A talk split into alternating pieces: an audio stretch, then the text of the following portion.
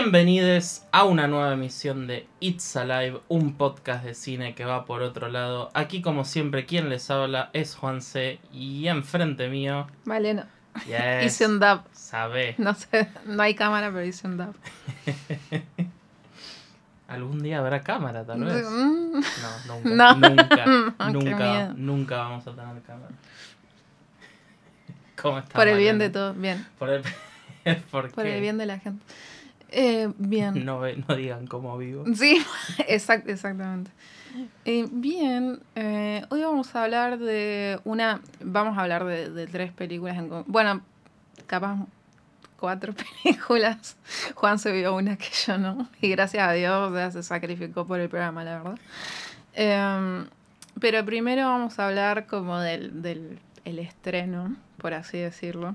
Eh, cayó Torrent hace poco de Antebellum, que es una película que honestamente queríamos ver ni bien salió el tráiler. Sí, el trailer pintaba que es muy, muy interesante. Sí, aparte está Chanel Monet. Sí. Ese fue un gran, tipo, uno de los grandes motivos. Que si no la conocen o nunca escucharon la música, el disco que sacó hace uno o dos años es ¡mua! Eh, Dirty Computer. de belleza. Está Sí. buenísimo ese Sí. disco. Está muy bueno. Y, y si capaz tipo la conocen de vista, eh, estuvo en Moonlight, bueno, eh, es actriz también, va, una artista completa. Y no, habíamos visto el tráiler y fue como, "Che, ¿qué onda? Que es medio manija, como tipo eh, proyectando como, bueno, cuando la estrenen vamos a hablar seguramente, sí, sí, sí. Bueno, ese día ha llegado. Hemos visto Antebellum. Hemos, hemos visto Antebellum que si no se ubican tipo de nombre ni nada, porque se le estuve mencionando a algunas personas y como nadie la juna, em, es eh, la cara de, Ja- eh, de Chanel em, con una mariposa roja en la boca, como que está chorreando sangre. Eh, es como que estoy dilatando tipo todo lo que puedo hablando pelotudeces, tipo eh, cosas irrelevantes eh, para empezar a hablar de la película porque es rara. No es, o sea, honestamente no sé qué es lo que esperaba puntualmente, pero pero no es buena. Yo voy a decir que esperaba lo que espero de un 99% de las películas que veo, que es no aburrirme. Y lamentablemente la película eh, me aburrió bastante en la primera parte. Y cuando decimos primera parte es como cuando hablamos de Hunt, que había parecido como, que habían pasado como 40 minutos, 50 minutos, y decías, "Che, ¿qué onda? ¿Cómo no- ¿Qué está pasando? No está pasando nada en realidad. Em, la película empieza con eh, este personaje. Lo peor es que empecé y fue como, ok, estoy, me gusta esto porque es eh, un plano continuo de lo que ya directamente, o sea, cuando vemos esas, esas mansiones de la época de la esclavitud, porque sí se sitúa en esta época, digamos, eh, y ya digo que esto va a ser como siempre con spoilers. Sí, sí, sí, vamos a spoilear completamente la película. Así Sí. que nada. Eh, y lo primero que vemos es una de estas mansiones de dos pisos con columnas mega corset de la época de la esclavitud. Em, y, y es como- Remi- reminiscente de Basket Case 2. hace unos meses vimos Basket Case 2. Fue este año, ¿no? Sí, fue este año. Sí. Em, ya, ya, no, ya como que no, no soy muy consciente del espacio-tiempo, pero fue, fue este año. Y en Basket K2 hay una... Y yo dije, che, ¿qué onda parece? Tipo, la casa del Coronel Sanders. Em, y me gustó, y me gustó que, que la película empiece de esta forma, como mostrando el, el, cotidiano de una plantación de algodón. Em, sobre todo como primero mostrando este frente em, wholesome de la vida blanca y de a poco y se van desplegando las distintas eh, realidades em, que ocurren en este lugar. Y se nos presenta em, el personaje de Aiden. Aiden era, ¿no? Aiden, sí. Aiden. Eh, que es Janelle Monet. Y fue eh, sentimientos encontrados porque, o sea, terminé de ver la película y fue como pensar, bueno, a ver, ¿por qué no me gustó esta película? Y la sensación que tuve de estos primeros 40, o sea, digo primeros 40 minutos y es un montón, la verdad, en realidad. Yo me animo a decir que... 50, no. 53 minutos. Ah, ¿te fijaste? Sí, porque dije, ok, siento que está pasando algo. Y me fijé cuánto habían pasado y eran 51, 52 minutos. Fue tipo, wow, tardamos en llegar acá. Tardamos en llegar y, y el gran problema que, tuve y que más o menos pude articular eh, leyendo eh, otras, como empezando a leer algunas reviews Em, sobre todo de críticas de allá, y leí la crítica que hizo Vulture eh, y la escribió Angelica Shade. Y sí, básicamente es como leyendo su review fue, ok, e, ella es afroamericana, y fue como, ok, sí.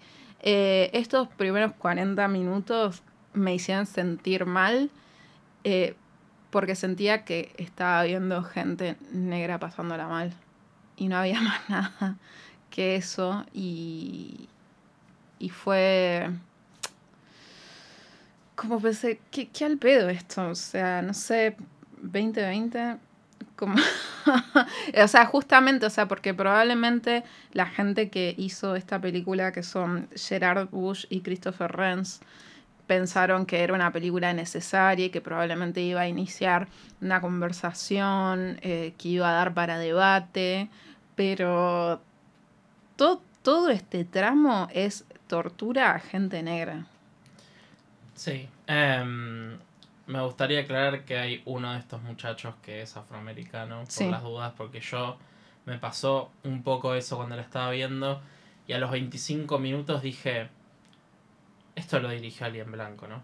Mm. Y, y, pues no, son de estas dos personas que uno es blanco, uno no, ambos escribieron también la película. Sí. Y es... Es de los dos, digamos. Sí, y es si no... Es que yo leyendo un poco, eh, y esto también explica mucho de la película, que yo dije, ok, ya entiendo por qué algunas cosas salieron mal. Es que el director de los dos que es afroamericano, no me acuerdo cuál de los dos es, lo lamento. Eh, Gerard Bush. Gracias. Gerard Bush le comenta a Renz sí. que tuvo un sueño, que era la idea de esta película, y le dijo, tengo ganas de hacer un corto con esta idea. Y Renz le dijo, te ayudo y le hacemos un, un largo. Y ahí, es cuando, y ahí es cuando yo dije, ok, estiraron una idea que no daba para, una hora 40. Tiene un poco de sentido esto. Pero, o sea, lo más probable es que digamos que, o sea, ya dijimos que no nos gustó y le estamos tirando un par de palos. Quiero aprovechar para decir que es el primer largo de ambos. Sí, obvio. Que han trabajado en videos de música. Uno de ellos trabajó en un especial de Jay-Z, si no me equivoco. No es que son dos eh, sí, Christopher nenes de que salieron recién ahora y están haciendo, no tuvieron experiencia. Aparte todo el tiempo, va, yo siento que todo el tiempo decimos, es difícil hacer películas. Es muy difícil hacer películas. Em, pero sí, la historia de la película es arranca con este personaje Eden en la plantación, como ya dijiste, y después, como 20 o media hora que arranca la película, eh, que, quería, quería aclarar que en este que en todo este trecho de esta vida en la em, en sí plantación em, todo el tiempo o sea al principio fue como eh, me hacía sentir incómoda que pero en realidad terminan siendo eh, pistas de lo que en realidad está pasando donde había varios elementos eh, en especial el lenguaje, donde no es de la época, en absoluto. Entonces era como, che, como hubo mucha, eh, o hubo una baja tremenda que no, la verdad, no, no pensé que, iba a ser el caso, pero se me cruzó por la cabeza pensar, hubo mucha paja de investigar cómo se hablaba en ese entonces, porque usan... Eh, perdón.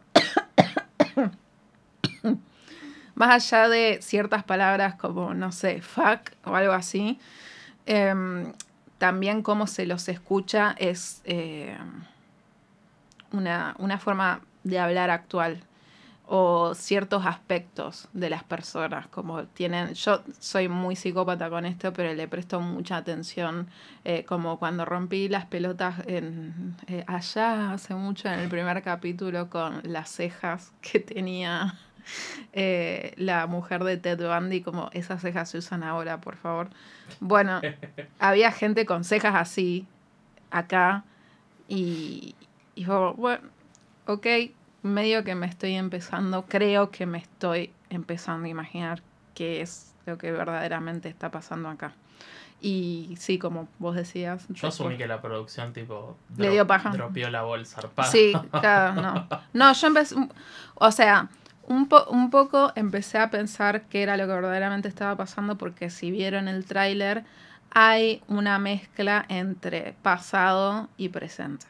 Sí, porque como estaba diciendo, más o menos a la media hora de la película, aparece en Chanel Monet de nuevo. Verónica. Pero eh, haciendo de Verónica, no de Eden, en el mundo moderno, en el que es una mujer muy accomplished, no me sale la palabra. Exitosa. Es una mujer muy exitosa, tiene un esposo, tiene una hija, es una escritora. Sí. Sí, sí, no, eh, que es como que tiene el esposo, la casa, la, ropa. y ahí es cuando me parece que hay muy poco desarrollo de personaje, porque lo que además me estaba haciendo sentir mal de la, del principio de la película, em, eh, no es solamente como esto es, estoy viendo cómo torturan gente negra, sino que también era, no tenía de dónde agarrarme con respecto a los personajes. Es como, no conozco, o sea, y no es que por eso me falta empatía, porque es horrible lo que les está pasando, pero no sé quiénes son, no sé quién es nadie, o sea, no solamente eh, Eden o, eh, o los esclavos, el resto de los esclavos que estaban ahí, sino, sino mismo eh, los hijos de la mierda que los tenían ahí. Eh, es como, bueno, sí, es gente confederada, ok, pero después... Gente mal Gente, horrible, pero nada más. Y mismo cuando eh, Juan se cuenta que comienza ahora esta parte de, la historia, donde parece que da a entender la película que estaba soñando o que, no sé, tal vez era porque en un momento hay un personaje que hace referencia como que nuestros antepasados se meten en nuestros sueños eh, para ver el presente, algo por el estilo, entonces pensé, bueno, capaz... Que me eh, pareció un concepto mucho más interesante. Claro, sí, como... La poronga que termina siendo, que ya vamos a decir que es. Sí, porque como, ok, estos eran antepasados, qué sé yo, lo que sea. Y cuando, y cuando empieza esta, vemos este como es la realidad, la vida moderna, eh, la vida actual, de todas formas le falta muchísimo de desarrollo de personaje. estamos viendo más que nada una silueta de lo que es Verónica, que es, ok, una mujer afroamericana exitosa, pero nada más. Sí, es que como vos estás diciendo, yo entiendo que hay muchísimo de la película que obviamente no es para nosotras. Mm, no, absolutamente pero aún así, yo siento que los únicos momentos en los que la película dice ahora tenés que empatizar con Chanel es cuando le, le hacen un comentario racista o la miran mal porque es negra o algo así, es tipo, ah, tiene plata, pero igual. Es, es como que digo, mira, la mujer perfecta es una divina, tiene la ultra mega familia y bocha de plata. Y yo digo, mira, yo con esto no me puedo identificar muchísimo. pero si haces un personaje interesante, cosa que no pasa demasiado.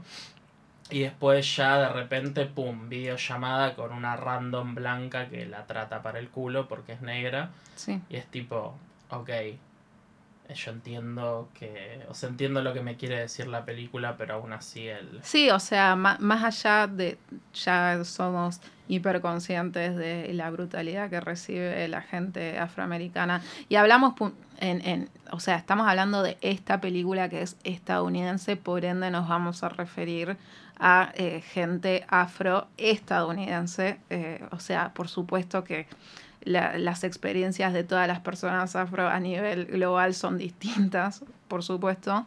Sí, eh, además, como ya dije, eligieron que la protagonista sea clase alta, básicamente. Sí, sí, sí, sí. Que no suele pasar. No. En general en Estados Unidos eso.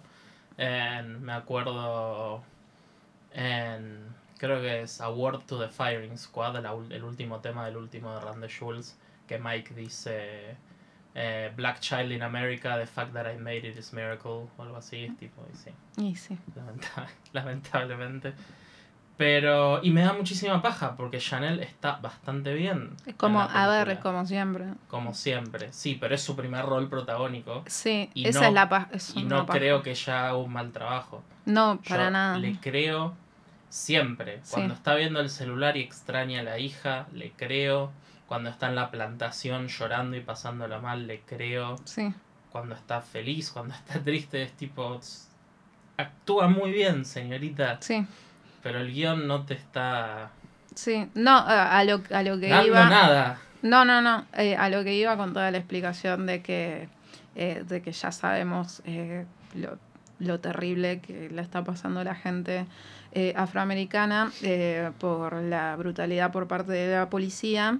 Eh, también lo que, lo que decía Juanse es que experimenta muchísimo, o sea, no importa el estatus que tenga, siempre vas a recibir microagresiones, destrato, maltrato, siempre, como no importa. Sí. Entonces este personaje se va de viaje a dar una conferencia en una... Es como un simposio, es como estos eventos donde hay muchos eh, oradores y oradoras. Sí, ella presenta un libro puntualmente. Claro, y ella está presentando un libro que tiene que ver obviamente con lo que lo que es raza, también ser mujer. haciendo mucho, sí, haciendo mucho enfoque más que nada a la mujer negra. Sí, en, sí, un pequeño detalle que es tipo, muy bien, el público de ella es casi 99% mujeres negras que la están viendo en esta charla. Y después se va a comer con eh... sí, su amiga Gabori Sivide, que ya la han conocido en Precious o la temporada esta de American Horror de American Horror Story, sí. Coven. Que hace, de Queenie. Eh, y en Tower Heist y lamentablemente no ha tenido la posibilidad de brillar en muchas películas. No. Y la verdad acá es una de las mejores partes. Sí, la rompe. Total, o sea, levantó levantó la película. Hay una escena. Y, y que suena fatal decir levantó la película en una película que tiene que ver con esclavitud. Pero, ¿no? Eh, pero me refiero a que eh, se, se hace muy larga y, no es larga. sí, me dio, me dio mucho la sensación de cuando vi la poronga esta con Kevin Bacon, La Casa Loca. Ah, sí, no la you should have left, una poronga así. Que pasa exactamente lo mismo. Minuto 50, no, recién está empezando a pasar algo. Y yo dije, ok, ¿cuánto le queda a la película? 20 minutos por suerte a esta no, le queda como una hora todavía. Sí, como vamos a ver hacia vamos dónde va. Vamos a ver hacia dónde va, sí. Y Gabori para mí tiene una de las mejores escenas de la película, que es, están en un restaurante, eh, Chanel Monet, Gabori y otra amiga de ellas, y se Blanca. pide- Blanca se piden un champán y un chabón en la barra que le está haciendo el ojito sexy. Sí. Que no entendí muy bien como ahora desarrollar como la escena, pero la intención de los directores fue rara para mí. Dale, seguí. a, sí, sí, sí, a Gabori y le manda tipo un trago como diciendo hey. Yeah, hey. Y ella lo llama y procede a decirle tipo, me mandaste esto cuando tendrías que haber hecho esto, esto, esto y no sé qué bola, como que lo, como que lo, lo tira al piso y lo patea un Sí. poco y el chico como que le hace yu, yu, yu, Vaya, vaya. vaya, vaya, vaya, y a mí me pareció muy bien actuada. Sí. El monólogo que le tira Gabori está buenísimo. El personaje se llama Don. Y vos decís, no entiendo la intención de los directores en esto. Puede ser, pero para mí me pareció muy, muy interesante el hecho de que en toda esta escena nunca se le ve la cara al flaco. Es que por eso que quería hablar, que nos, o sea, no sé cuál es tu idea de por qué eso fue, pero un poco yo empecé a maquinar, o sea, porque hasta este tramo eh, en el hotel, eh, además de que Verónica ya como sufrió destratos por parte del personal del hotel, a pesar de estar como en una mega suite, em, ya, había ya había recibido un buque de flores De algo. con algo, tipo la cosa más perversa. Sí, horrible. Eso reconozco que la verdad eh, me Es- parece que está bien. Sí, eso me puso mal. Fue tipo. Fue es- espantoso. Esto, esto es feo. Fue espantoso. Esto es feo. O sea, ya empezaba a rondar por ahí esta como inicialmente pensamos como fantasmas de- del pasado. Em, y después eh, con esta escena que cuenta Juanza en el restaurante, yo pensé, ok, como que tal vez es una de estas personas eh, de la plantación, entonces por eso no le quieren mostrar la cara. Un poco lo pensé por ese lado, como Yo lo pensé por el lado de tipo, este chabón no importa, entonces no lo voy a mostrar. Ah. Girl Power, Sí, ponele. ponele. No, es que, no, es que como hasta creo que tiene una nota musical o algo como medio, me parece capaz, recuerdo mal, pero cuando se lo enfoca de lejos al chabón, entonces pensé, esto es algo malo. Es algo malo. malo. Un hombre mandando Sí, sí, sí. alcohol a una mesa. Em, sí, y, y algo que, que ahora recuerdo que quería hablar, que siento que no sé si la no sé si la frase es no bien logrado, pero cuando comienzan eh, a mezclarse este, lo que es pasado con presente, que ap- aparece esta gente que vimos en, en el primer acto de, de la película en la plantación, pero que ahora aparecen en tiempo presente, es que sentí que tal vez no estuvo, siento que optaron por un cierto tipo de terror que a mí no me genera puntualmente en, el contexto de esta película absolutamente nada y que hasta queda un poco ridículo tal vez porque Verónica en el hotel se cruza con una nena que vimos en la primera parte de la película vestida como de esa época eh, blanca de tipo hija de, de los dueños de la plantación y, y está, está hecho spooky Sí, yo dije, it's a ghost. Sí, como oh, es un fantasma, no sé, me pareció hasta... No, o sea, siento que optaron como por la ruta, y esto no es por bardear ni nada que se le parezca, pero por la ruta Blumhouse o algo así.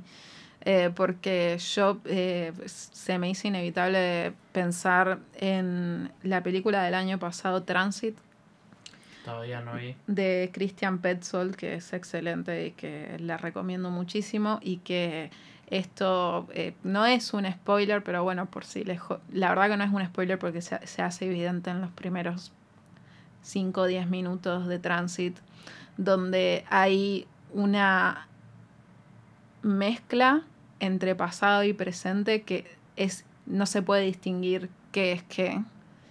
Y lo que vivencias en la película es terrorífico y sin necesidad de poner tipo pianito, Ni, poner ningún tipo de música creepy, ni dar a entender que son fantasmas, ni nada de eso, porque no es necesario, porque ya es terrorífico ver en la actualidad que están deteniendo gente por ser judía. tipo, estábamos hay un reflote del nazismo horrible. O, mi, o, mismo, o mismo pensé en Children of Men. Oh, que tiene varias escenas que parecen de terror y que son horribles porque es horrible lo que estás viendo. Entonces no, me parece que no es necesario agregarle como esta capa, esta tela de, terror tipo, se viene Halloween, no sé. Eh, y me parece poco, poco acertado. Sí, a mí lo que me pasó en el momento en que aparece la nena, que creo que fue el momento en que dije, ok, creo que está pasando algo. en realidad fue un poco antes, cuando... Llegaron las flores. Cuando le llegan las flores, cuando esta persona misteriosa le entra al cuarto de hotel. Eh, me dijo, dijo, ok, está pasando algo. Pero aparece la nena. Y yo dije, ok. Apareció la flaca. Y yo dije, es un fantasma, es una aparición.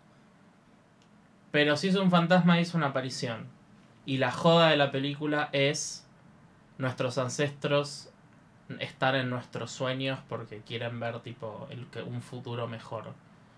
Y la joda es eso, y estás haciendo un paralelismo entre 1800 y 2020. Lo estás haciendo horrible. Mm. Y es un, está pésimo llevado a cabo. Entonces ahí dije, si no es esto, ¿qué está pasando? Y ahí es cuando me empezó a agarrar cuando me empezó a acosar el fantasma de Hostel. Sí. Once again. de nuevo. Y, oh, y acá es cuando dije, ok, creo que van a hacer esto y es lo que terminan haciendo. El plot twist es que esta plantación está en el tiempo, o sea, en el presente. Y es como esta organización super shady de gente blanca con muchísima plata que secuestra. Con poder político. Con poder político también que secuestra gente negra y las tiene en esta plantación. Recreación. Disimulada de recreación de guerra civil en el medio de, no sé, Kentucky, un estado de poronga así. Y tiene como a eh, ok, ahora voy a, a, a rantear. A rantear de un par de boludeces así. No me gusta la palabra rantear, pero no importa. ¿Por qué no te gusta? Porque, no sé, no quiero caer en el estereotipo de gorda que rantea. No, bueno, pero ya somos. Sí, ya lo sé, ya lo sé, Malena. Eh, y es que... No sé, siento que no explican un carajo esta gente porque en un momento hay un aparece como de los soldados que están ahí diciendo tipo no, tenés que seguir las reglas, boludo, ¿qué estás haciendo? No sé. Entonces no entiendo si es como hostel que esta gente está pagando para torturar gente negra. No entiendo si ya son parte de la organización y por ahí están en un estrato muy bajo, son tipo junior, no llegaron a senior o no sé qué poronga. Em, porque hostel la odiaremos todo lo que... Y, y, paso, y paso a explicar así ya, porque siento que lo voy a mencionar en otro momento. Pero a mí Hostel me hace mierda y la odio. Y es un gran trauma para mí. Y gente que ve mucho terror y tal vez escuche esto diga, pero no espere tanto. Y, yo puedo decirle, sí, bueno, puede ser, pero a mí me hace mucho, mucho mal y me angustia y la odio. Y espero no volverla a ver nunca en mi vida. Es una película desagradable. Es re desagradable. me pone mal en serio, tipo, si no sé, en X situación alguien la pone o entra a un lugar y está, me voy, me voy. O sea, no es chiste. Eh, no jodo con eso. Entonces fue como, ok, esto es hostel. Sí, sí, la se vuelve un poco hostel. Y ahí es cuando yo dije que esto sí me pareció algo muy choto. Que es tipo, ah, ok, priorizaron el plot twist por encima de cualquier intento de narración orgánica. Mm. Porque. Sí, sí, sí, El, o sea, aparece el, el plot twist este. es como media hora antes de que termine la película. Y en el momento en que te cae lo que es el plot twist, la pasan 5 o 6 minutos y casi, y casi que entra en el clímax la película. Entonces yo estaba tipo, ok, ok, la película es esta ahora, bueno, está bien. em, Que reitero, me lo imaginaba ya desde. Pero porque tengo la cabeza un poco hecha mierda. Entonces ya me imaginaba que iba a ser algo así y. qué sé yo. No fue tanto una. Para mí no fue tanto un- una sorpresa. eh, o sea, como que me engañaba a mí misma y quería creer que no iba a ser eso. Pero terminó siendo. Es que si no es eso, y pasan 40 minutos, y la película todavía no te tiró esbozos de qué otra cosa podría ser, es como, ok, tiene que ser esto, porque si no, ¿qué, qué mierda estamos haciendo en esta Sí, película? sí, o sea, no, quería agarrarme con esto de las apariciones y cuál, o sea, porque también digo que es termina siendo raro eh, el entre comillas plot twist Em, es que cuando vemos, o sea, cuando vemos a esta nena aparecer como este, lo que pensábamos un fantasma, pienso, ok, ¿por qué mierda está acá? O sea, no sé para qué es esto, tipo, para meterle miedo a esta persona. Si le iban a secuestrar, ¿no te parece un poco riesgoso meter a una menor de edad a hacer tipo un mini papel como, anda, anda a asustar a la señora negra? Eh, Sí, no solo eso, sino que la, la, la flaca que habla con ella al principio, que resulta ser una de las líderes de esta mierda, en el clímax, cuando están teniendo la, la pelea final del mundo, ella, ella dice que el que tuvo la idea de secuestrarla fue el chabón, que era como el líder que vemos, que solo se le refiere como him, en ningún momento tiene un nombre. Y el chabón dice, él se, encanut él se encasilló con que te quería acá, yo no te quería secuestrar ni nada. Y es tipo, bueno, ok, no la quería secuestrar, pero bien que la estuviste pelotudeando. pero la estuviste acosando un toque. Claro, acosando y, y haciendo el esfuerzo más grande como para que ella se dé cuenta de que está pasando algo mal y es tipo, o sea, dejan Sí. esta gente, no entiendo cómo no los capturaron porque Sí. tienen plata, nada más, porque el, el resto parecen bastante unos pelotudos como manejan la cosa. Además, algo de la película que me da muchísima paja es que es tipo, mirá, Janelle Monet es una mujer independiente con los ovarios bien puestos y tiene bocha de plata, pero aún así la sociedad es una mierda y le tiran verga por todos lados porque tiene la piel de color negro. Y es tipo, ok, entiendo, sigue pasando, es una mierda. Pero muchas de las cosas que le pasan es porque esta organización super shady Claro. hizo algo para que el hotel la trate mal. Sí, es, me- es como que es, eh, trunca el mensaje un poco. Es lo mismo que pasa en Black Christmas. Que las flacas se terminan muriendo por algo que hicieron ellas. Mm. Por un intento de, de cambiar el mundo para algo mejor, ¿viste? Y es tipo, ok, vos me estás diciendo, o sea, ni- es como... ugh. Y una de las... Mirá la reflexión pelotuda que tuve viendo esta película que me estaba aburriendo y ya estaba pensando en otra cosa. Sí, y yo ¿Qué miraba el celular. Sí, que dije que en, en, en cuanto a crítica social está como a mitad de camino entre Hunt y Get Out. No es tan pedorra, Sí. pero tampoco está tipo 10 de 10, super on point. Y es... Vale aclarar que nos gusta Get Out, ¿no? De Hunter. Sí, sí, dejar sí, en claro Sí, aprovechemos este espacio para decir que nos Para establecer que Needs Alive. que Needs Alive de Hunt nos pareció una verga. Sí, no nos gustó. verdad. Es No vamos a entrar en mucho va, detalle va, va- porque- va- va a recibir nuestro Boomer Award 2020 probablemente. y Get Out nos encanta. Y pensé, o sea, obviamente la película en la que más pensé fue Get Out, porque es como la película que ahora está inspirando de nuevo. Aparte, em, ya que nombras a Get Out, eh, también, o sea, más allá de que, bueno, terminás pensando en Out, eh, creo que en, en la publicidad de Antebellum eh, aparece de los productores de Get Out.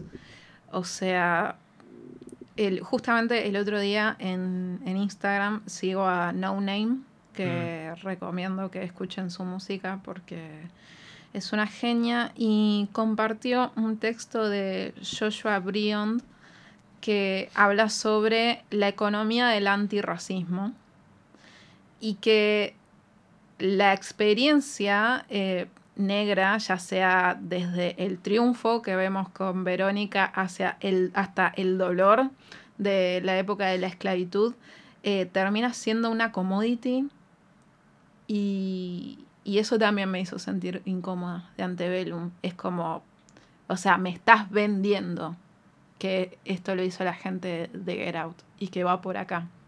Eh, lo cual me parece Mm, o sea, yo lo entiendo desde el punto de vista del marketing de Lionsgate, pero a la vez me parece un toque rancio. Sí, y, ahora que medio que ya hablamos de toda la película en general y decimos y, hemos dicho muchas cosas que pensamos de la película, algo que se me vino a la cabeza que te quería comentar, a ver qué opinas al respecto, es una pelotudez atómica, pero hablando de películas con temáticas eh, afroestadounidenses o con un cast mayoritariamente de gente negra y de terror, de Estados Unidos por lo menos. De Estados Unidos. No de Latinoamérica o África. Em, las que más nos han gustado son las que tienen elementos más alejados de la realidad. Y cuanto em. más te estás... Eh, como que Antebellum se acerca muchísimo a algo que pasó y lo muestra de la manera en la que pasó y que es una manera muy horrible. Sí. Y vos te sentiste como te sentiste y la crítica esta también se sintió mal al respecto. En cambio tenés Get Out que es tipo, ah, sí, de repente esto es de Twilight Zone. Sí, sí. Y a la verga. O tenés también lo mismo, Tales from the Hood, Bones, que no es la mejor película del mundo, pero... Y que vamos a hablar, adelantamos en la segunda parte del programa. Em, a mí, eh, una película en la que pensé mucho mientras me miraba Antebellum es eh, Bakura. Eh, es una película brasilera excelente que A, mí me fascinó. Eh, a mí me rompió la cabeza Bakura. la amo. está buenísimo. Sí. Y que, eh, ¿por qué digo que también hiper mega spoiler alert si no vieron Bakurao? Y, ahora sí digo de verdad spoiler eh, porque preferiría mil veces que vean Bakurao y después terminen de escuchar o por lo menos este fragmento del capítulo o lo avanzan o lo que sea, pero para mí es, eh, si les gusta el terror, no, no se la pierdan. Harían mucho mal en perdérsela. Em, sí, porque es el mismo tipo de terror que quiere generar exacto. y no puede. Exacto. Y que Bakurao eh, lo logra. lo hace excelentemente bien. Em, porque es lo mismo, o sea, es como este cast mayoritariamente de gente negra, em, pero que deja muy claro que es una película política y que tiene que ver no solo con eh, la actualidad eh, que tiene Brasil ahora, bueno, con Bolsonaro, eh, con Bolsonaro, sino también es como que termina siendo que una, una película que la podés, que me parece que se puede aplicar a distintos,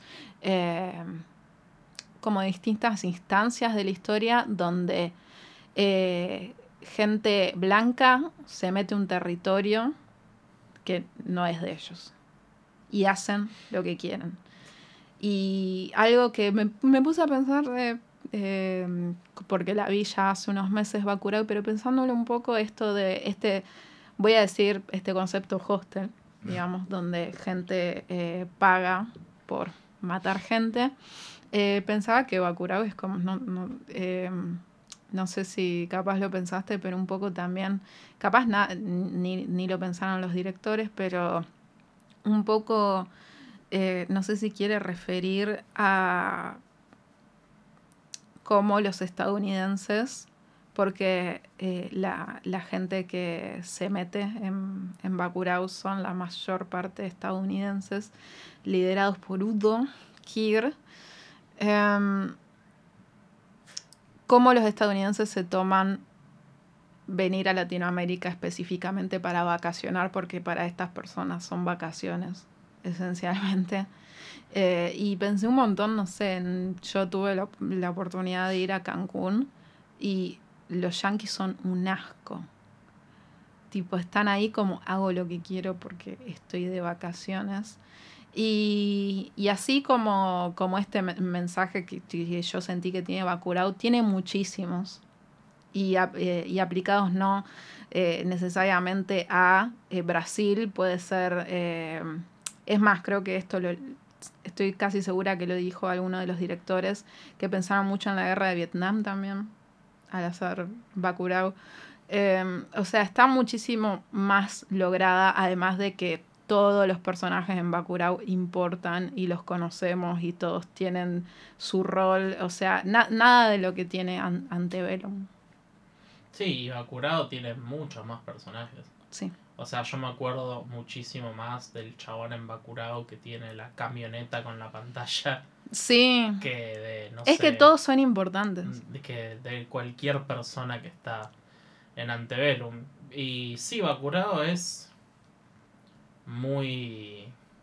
Yo creo que Bacurau genera, intencionalmente o no, obviamente intencional, porque se inspiraron en otras cosas que no es Brasil, eh, una universalidad que Antebellum no quiere generar. Antebellum habla de algo muy específico y las únicas cosas un poco universales de las que habla es tipo, esto le puede pasar a cualquier persona negra o esto le puede pasar a cualquier persona mujer. O, a cualquier femenino. Claro, exacto. Y no sale mucho de eso, pero yo iba a Curao y me me pongo mal porque es lo que le hacen a los mapuches acá a mil kilómetros. es exactamente lo mismo. Más sabiendo que la Patagonia está toda comprada por extranjeros. Y o sea, es como un dolor que se tiene más cerca acá, pero. Eh, sí, Antebellum no. Yo, yo siento mucha no es desconfianza la palabra, muchas inseguridades de los directores. Siento que tenían, repito, es su primera película, siento que muchas cosas fueron de manual, siento que en algunas cosas no se las jugaron, siento que ellos por ahí pensaron que había algunas cosas medio interesantes o jugadas y yo las veo y digo esto ya lo vi mil veces. Y una de las cosas que más siento que creo que lo he visto en un par de críticas o en una particular que leí hoy temprano, que es que la película para mí es muy poco sutil y está cargadísima de diálogos. Los personajes explican todo, todo el tiempo, es todo un monólogo, es como pasa, es tipo, hola, soy Chanel Monet. Oh, tu, tu, tu, tu, tu, microracismo. Janelle Monet se va y hay una conversación de lo que acaba de pasar y de por qué está mal. Y Janelle Monet todo el tiempo, to, muchos diálogos de Janelle Monet, suena reforra lo que voy a decir, pero muchos diálogos de Janelle Monet se podrían traducir en tipo, soy mujer independiente y negra. Sí. Y me da muchísima, muchísima paja, porque el director debería confiar en que su protagonista, sea quien sea, puede transmitir emociones sin tener que usar palabras. Y no sé si fue dudas con su propio proyecto, dudas que era su primera película, dudas capaz con Chanel, que era su, la primera vez que hacía un protagónico, y por ahí no le dieron mucha soga para escalar, la verdad no lo sé, pero nada, me, me parece muy de manual y muy aburrida la película, muy poco sutil, y la narrativa me parece muy poco orgánica.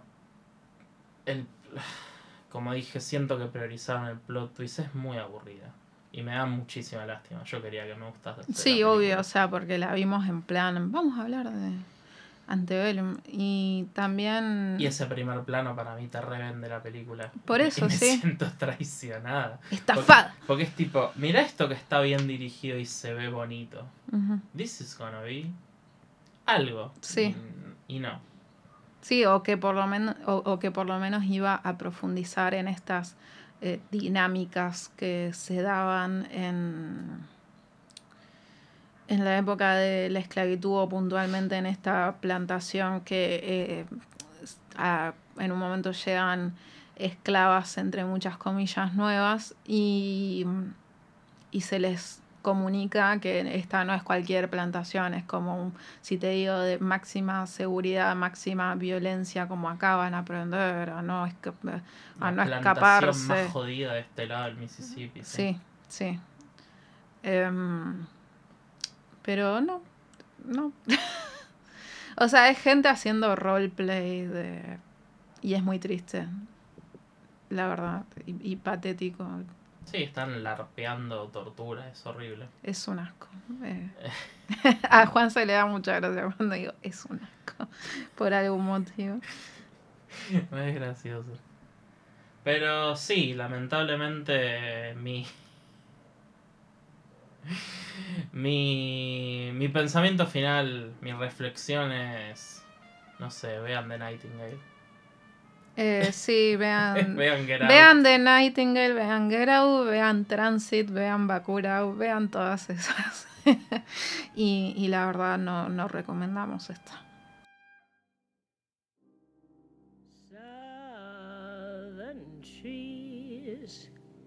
Bear strange fruit, blood on the leaves and blood at the root, black bodies swinging. Y la película que sí vamos a recomendar, Sí, las películas, que a pesar de que ya recomendamos un par hace. eh, sí, Hace como, tres como cuatro o cinco. Es otra película que vimos que la elegimos, siento yo, porque es una película de la que no se suele hablar muchísimo, aun cuando tuvo una secuela hace poco, pero obviamente nadie le dio bola. Vamos Excepto Juan. Ya, vamos ya voy a hablar de la secuela. Que es Tales from the Hood. También. eh, me, me gusta mucho esta película. me, col- me, col- me cuelgo pensando en la película y digo, puta madre, me gusta mucho esta película. Producida por eh, Spike Lee, El 1. el 1. Que está teniendo, como dije ayer, un 2020 impecable. Sí, Ahora sale, va, va bien. ahora sale American Utopia. Y hace unos meses sacó The Five Bloods que It's Alive banca 100%. Eh, sí, con todas sus cosas. Es que ponele eh, un poco. Ahí va, sí, mira, mira, qué bien, casi como si lo hubiéramos planeado. The Five Bloods tiene una primera parte que es borderline una verga para Sí. mí. Y la segunda parte de la película es casi lo mejor que hizo Spike Lee en toda su carrera y salva la película completamente. sí, y, y so- por sobre todo, o sea, porque es muy larga. De- debe, debe tener que ver por eso también. Sí, sí, obviamente, sí. Pero eh, hay, o sea, hay, un, hay una profundidad de estos personajes. O sea, Sí, no, no es, no es supuesto. solamente de estos son veteranos de Vietnam negros, listo. Y punto. Y listo, claro, no. Una, Eh, una de mis notas de Tales from the Hood es que grande Spike Lee. qué gra- Un besito. Un capo. Eh, sí, Tales from the Hood es una película de 1995. Una antología. una antología de terror en la que unos muchachos Muchachos. de El Hood jaja, van a una funeraria a hacer una transacción de drogas. Van a dejarle dinero al señor de la funeraria y el señor de la funeraria, en teoría, les va a dar drogas para vender. ¿Qué encontró? Creo que era así, ¿no? Sí, que Como encontró, que la encontró por ahí. le encontró por ahí y dijo, chicos, ¿la quieren? Se las vendo. Sí, sí. Pero en vez de eso, los muchachos se encuentran con el señor Clarence III haciendo de Mr. Sims, que una Chef's actuación impecable. Y el señor los pelotudea con muchas historias. Sí. Em, también eh, elegimos hablar de Tales from the Hood, como ya dijo Juanse, porque no se tiene muy en cuenta en general. Em, y también porque me parece que, que logra su cometido con creces. Como hay un, un breve video en YouTube donde el director y, guionis- y el guionista hablan sobre el último cuento eh, de la película y explican eh, básicamente qué era lo que pretendían Y, y es como, sí, o sea, es muchísimo, esto es, o sea, y encima hecho con pequeñas eh, como viñetas o Mm. narrativas, mejor que Antebellum. Sí. Ciertas cosas como, la, como el everyday life de, de la gente negra en Estados Unidos y, y distinto tipo de, de- de personas negras también. sí. Tanto la, la primera historia como la última historia tienen Que narrativas, son lo más... narrativas mucho, mucho mejores que, que Antebellum.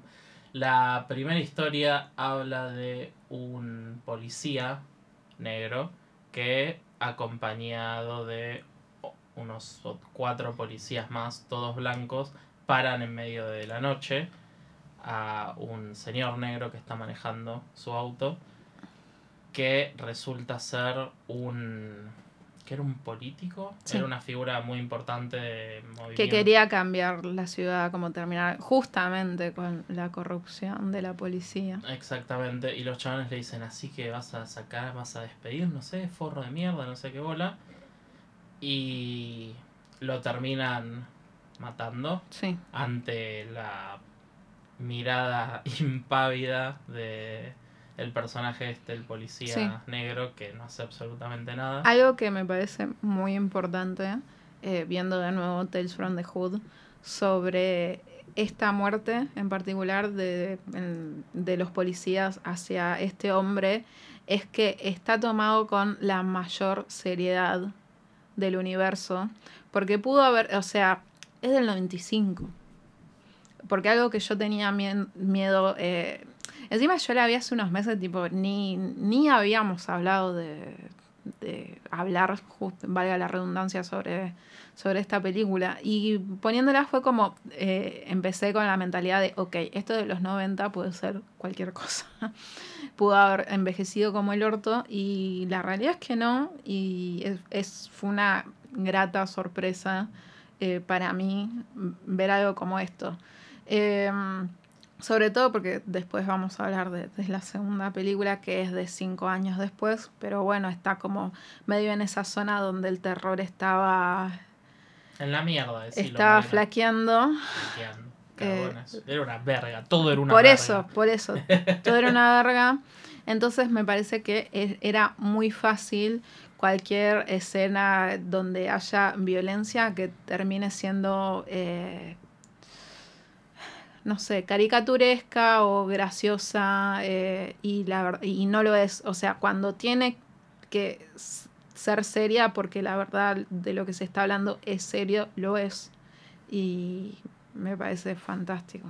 Sí, además yo creo que tanto el director como el, Rusty Candiff. como el que es el que hizo Menace to Society, si no me equivoco, y el, el otro escritor, eh, Darin Scott, que es el que dirige la 2, es una poronga, pero bueno.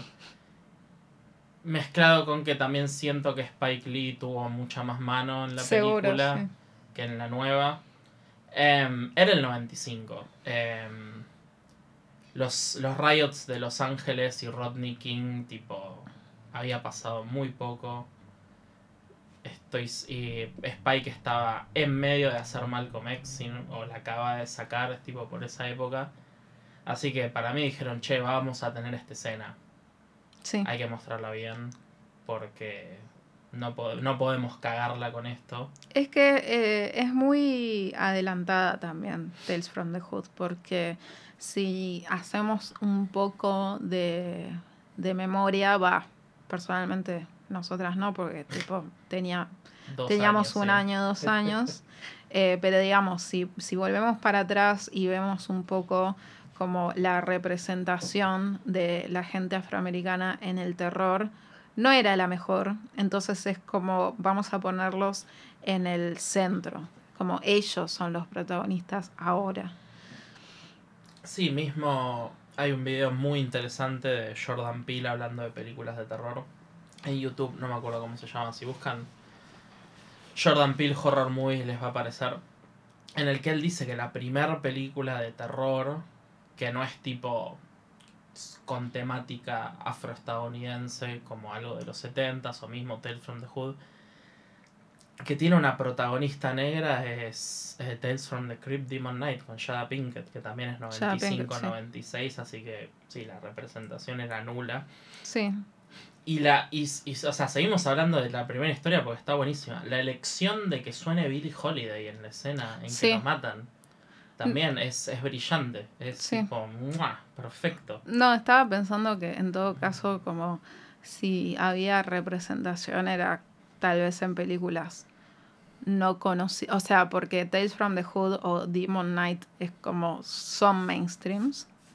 Y eh, no, porque hace poco vi Ganshanges, que es una película de los 70, donde también eh, tiene de, de centro a gente Mm. afroamericana y cultura pero sí, era como nulo prácticamente. Sí. Quería decir eso. Y bueno, pasa un año y el muchacho este policía renunció a la fuerza, completamente alcohólico, la memoria de no haber ayudado en- al chabón este lo carcome mal al punto de que eh, tiene apariciones de este hombre que le dice que le lleve a los policías y el chabón los, los llama como para que... Eso es medio raro, pero no me voy a poner a nitpickear, está buenísima la historia. ¿Cómo Eh, hace que justo los chabones vengan a, a buscarlo al cementerio? No importa, los consigue llevar a la tumba del chabón y el chabón sale modo... sale de la tumba modo zombie super poderoso. Sí, es como el final de Pisces. Mm. Como sale de la tierra, es genial. y los hace cagar fuego a los policías. Y. Y me gusta el detalle de cuando termina de matar a los policías, lo agarra el chabón y le dice, y vos no hiciste nada. Sí. Es un. Es un, es un buen detalle para mí. Pero no lo mata. Solo. Va, no, en realidad lo manda al loquero. Peor. Pero, pero- Tal vez, maybe. Pero se termina muriendo en el loquero. Sí. porque excepto una historia que habla de un muñeco, las historias que cuenta el Mr. Sims eh, están basadas en tipo cadáveres que hay en ese momento en la funeraria, Claro, tipo sí. en ataúdes. Claro, sí, los muestra y dice, este se Este murió de tal murió manera, sí.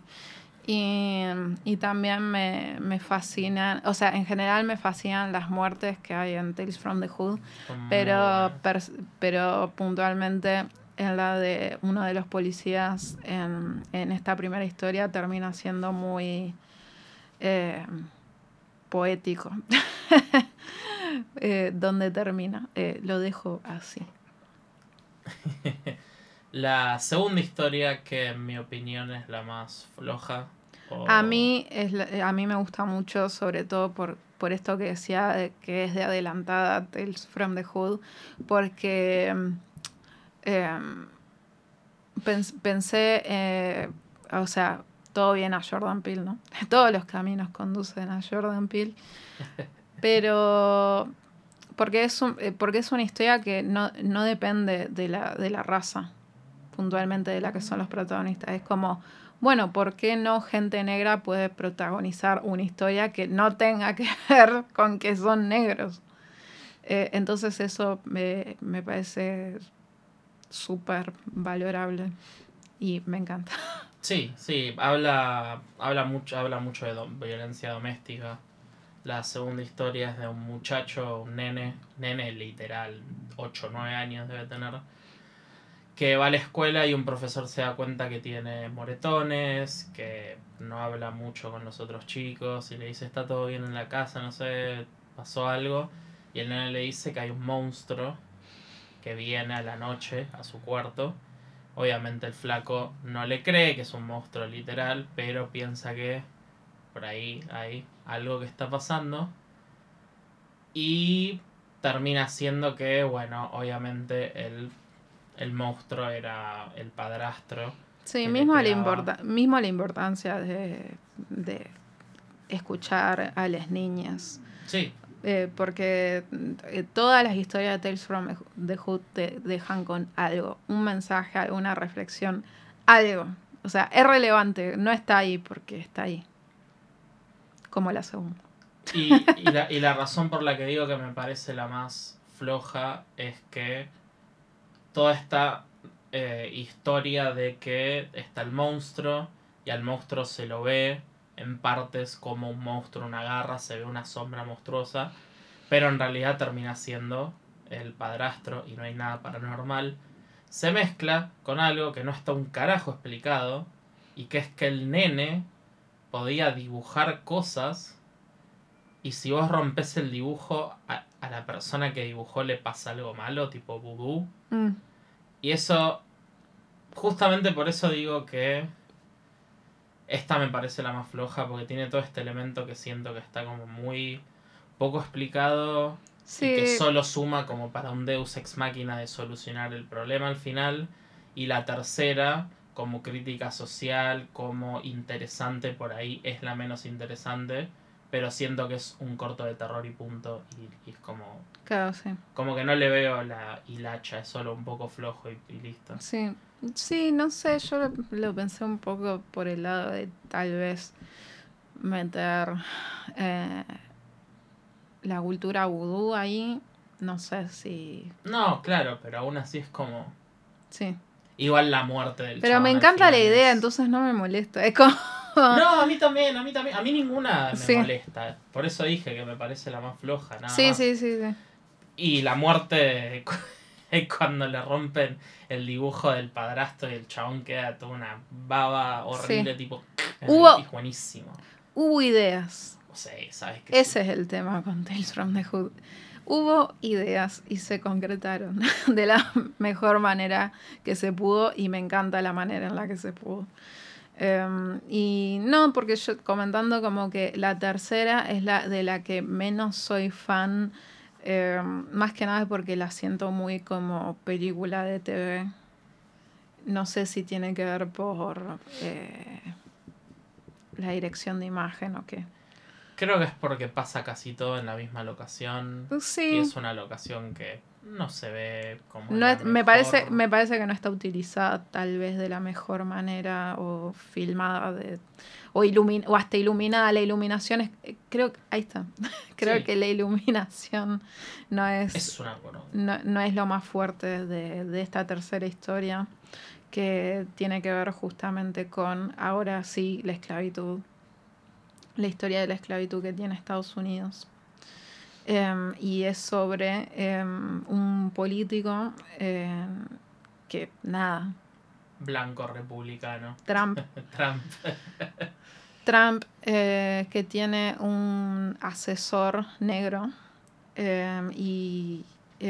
¿Cómo eras? Eh, la casa era de él, ¿no? Del político. en era la casa que el político eligió como eh, cuartel general de la campaña. No recuerdo si era la casa de él. Sí, y que obviamente es una de estas mansiones de dos pisos espantosas con un montón de historia y mucha, mucha data cargada. Y, mm, y tiene, eh, y tiene que ver con, con eso, ¿no? Como esta gente, em, primero que no es negra y que además eh, está a favor de ciertas políticas, eh, cómo se apropia de, de la historia afroamericana. O sea, ya se apropiaron de absolutamente todo y bueno, ahora ya de paso también... Sí, o sea, la gente afroestadounidense que sigue, está viva hoy en día, la gran mayoría, los apellidos son de estas familias. Eso.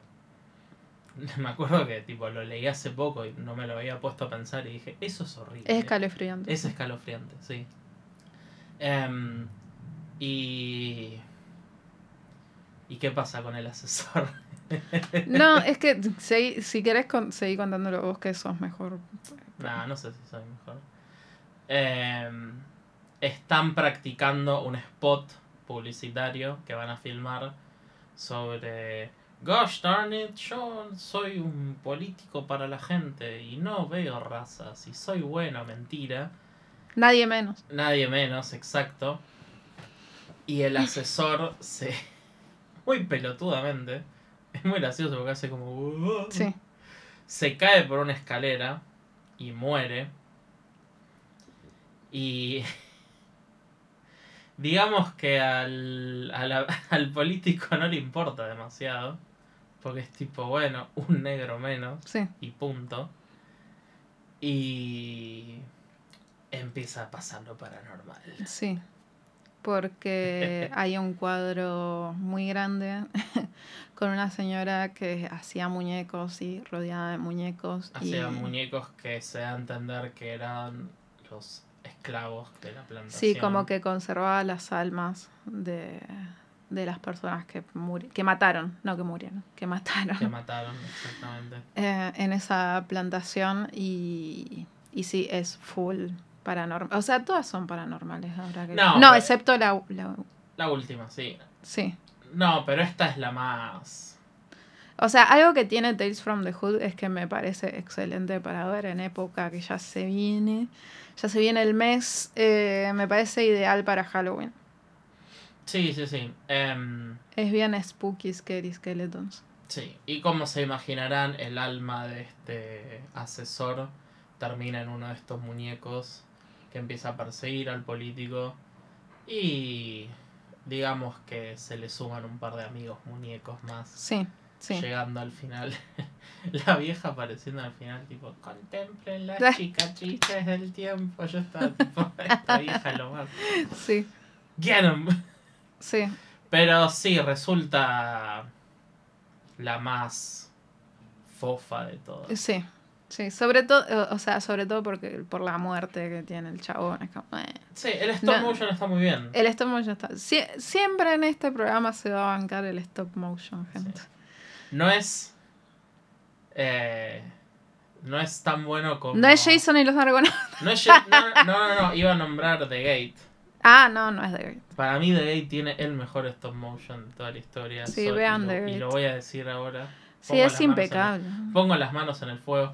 Porque no es tanto que el stop motion en sí sea el mejor, por- pero es muy bueno, sino que la implementación de stop motion en las imágenes, la iluminación está perfecta, porque ves películas viejas, tipo ves fucking Ghostbusters, cuando eh, Gozer, o no, Gozer no, uno de los perros diabólicos, Ah. eh, Sí. no sé si que de- es el que persigue a Rick Moranis, así que de Keymaster. Lo está corriendo a Chris Moranis hasta Central Park y ves cómo sale del edificio y pega tres saltos y es tipo, ok. es Bueno, la es- sí. es- se nota que es stop motion que lo pusieron encima de algo. Y en The Gate no se nota. Sí. Paréntesis, vean The Gate. Sí, pero está muy bien el stop motion acá. Y llegamos a la última historia que también está buenísima. Sí. que Muy es bueno. de un muchacho pandillero eh, que lo agarran luego de balasear personas en la, en la calle, as one does, y lo meten en la cárcel y le ofrecen salir de la cárcel si se somete a unos experimentos. Sí. Y es... Creo que este es el más Spike Lee de todos. Sí, la naranja mecánica. em, a mí me pare... a mí lo que me llamó poderosamente la atención, sobre todo porque eh, siento que no es un tópico que se menciona tanto, que brevemente es mencionado en, en Get Out y va, no, capaz brevemente no, como que se, se hace una referencia fuerte en Get Out, pero eh, que, que no se habla mucho también de la sexualización y eh, la erotización de la gente negra también. Em, porque es más, yo en un principio cuando eh, este chico lo meten en este especie de caverna laboratorio gigante, em, pensé que iba a tener que ver eh, por las imágenes que se veían por, por las mujeres que trabajan ahí y no sé si no sé si eh, alguien como pasa con un montón de cuerpos colgados Sí, eh, femeni- femeninos Mucho- rubios sí, sí. y sí. yo pensé esto es algo del porno como inmediatamente Y, y eso, o sea, siento que no se menciona mucho esta, porque termina siendo una fetichización. Sí, mismo, o sea, cuando a él lo meten, antes de llevarlo a hacer los experimentos, que lo llevan a esta casa, lo meten en una jaula Sí, al lado de un de un neonazi y todo, que tiene los tatuajes menos sutiles sí. que vas a ver en tu vida para que no te quede duda que es un nazi de mierda. Y tienen una conversación muy interesante que para mí suma a todo lo que es bueno la crítica social de esto. Y ahora que vos decís esto del porno, también puede hablar un poco de tipo gente del porno que termina tipo trabajando con gente que es como de mierda y no le queda otra Mm. y es una poronga. Y luego de que lo lleven de esta jaula a hacer los experimentos, el guacho está completamente desnudo excepto un taparrabos. Es Eh, sí, denigrante. Sí, y, a- y, y, y tam- y también eh, me, llamó, me llamó la atención que sí, está como en sleep, pero todo el tiempo se, se le marca Sí, la sí, sí. pija. Eh, y eso también para mí fue totalmente adrede. Y sí, es, un- es una explotación del cuerpo del chabón. Eh, o sea, yo sentí que ese mensaje estaba muy fuerte, pero no está explicitado como el, el mensaje central de la historia, que es la violencia de eh, gente negra sobre gente negra. Sí, sí, que el, al muchacho lo meten en como esta cosa naranja mecánica que dijiste y le ponen el carrusel de imágenes de violencia de pandillas, Ku Klux Klan, un montón de así. Y después lo ponen como en una silla, en una cámara completamente oscura, en silencio. Y él se empieza a comer la cabeza y le empiezan a aparecer. Toda esta escena es tremenda porque encima es como con un de Sí. luces así como la luz del boliche que se prende y se apaga y parece todo en cámara lenta. El estrobo, ahí va. Y se le empiezan a aparecer tipo gente que le dice, gente que el chabón mató. Y le dice, ni siquiera, tipo, yo estaba caminando en la calle y me disparaste desde el auto, guacho, ¿qué pasa? Y le aparece una nena que le dice, yo estaba en mi cuarto leyendo y una bala, y tu bala me entró y, y le dice, me mataste. Y el chabón tipo dice, no, porque yo me tengo que defender a mí y es lo único que tengo que cuidar y cosas Sí, así. y, y ahí también Esa se entre... es terrible para mí. Sí, Es se entremete increíble. también como esta imposición que también puede ser, o sea, no quiero quedar como, ay, estoy explicando la cultura negra, o sea, no, eh, pero sí hay, algo que he visto en mu- eh, mucho arte que tiene que ver con gente afroamericana estadounidense es que puntualmente los hombres tienen esta imposición de voy- no, no voy a ser macho, voy a ser el macho de los machos, ¿ok? Eh, y más sobre todo, a- eh, ahora que, que me recordás esto, eh, hace esta semana vi Shoes, Mm.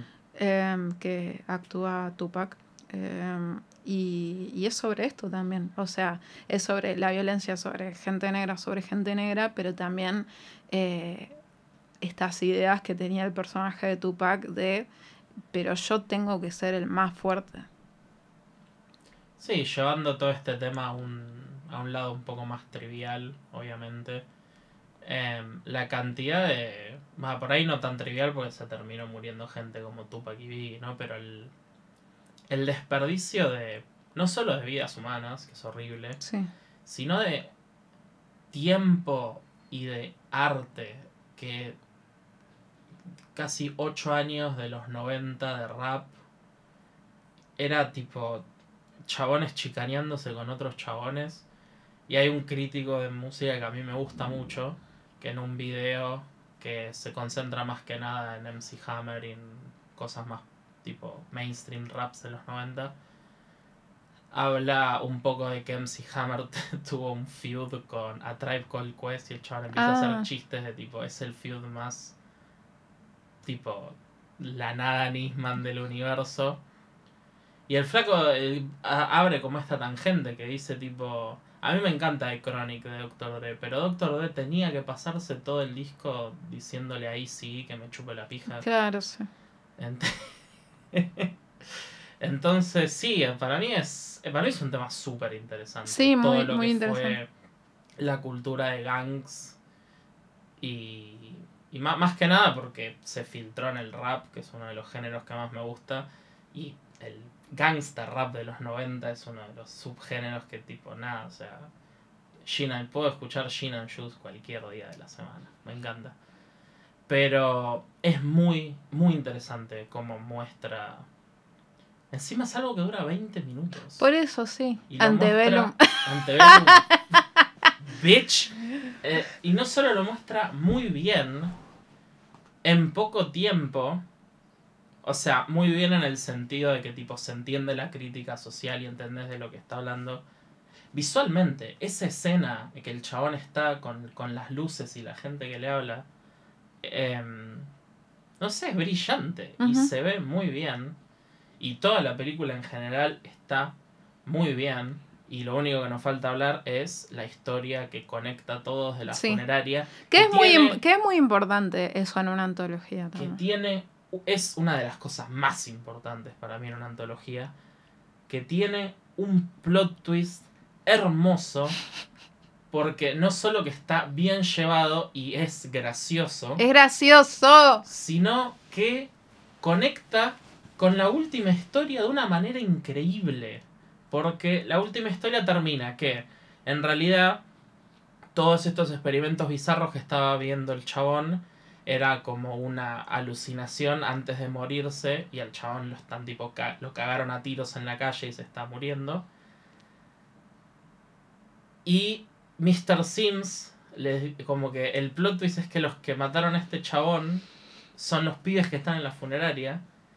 Y no solo eso, sino que los pibes, y acá voy a, vamos a spoilear todo obviamente, Sí, sino que los pibes ya estaban muertos. Habían muerto en el mismo tiroteo. Y Mr. Sims es el diablo y se los está llevando al infierno. ¡Sí, Y guacho! se transforma Y en- terminó. ¡Ay, puta madre! Está... Y él se transforma en un demonio mega rancio. Y es tipo, sí. Sí a todo. Sí, Sí, yo. a- ¿En dónde pongo la plata? Sí.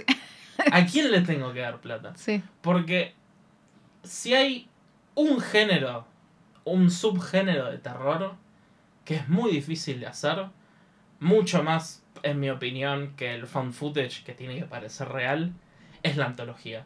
Mm, Porque tenés que tener cuatro películas buenas en una. En uno. Y tenés 20 minutos para las películas. Sí, y después una que conecte todas. Y una, sí. claro, es zarpadamente difícil. O sea, es como tener que hacer tipo Flight of the Conchords, que es tipo, no solo tenés que ser buen músico, tenés que ser buen cómico. Porque si no se te cae todo a pedazos. Sí.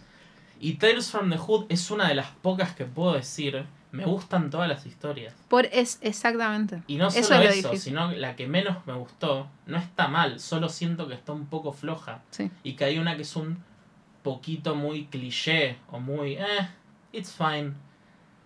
Y me pongo a pensar en otras, más que nada cosas modernas, que es tipo, no sé, ABCs of Death no me gustan para nada.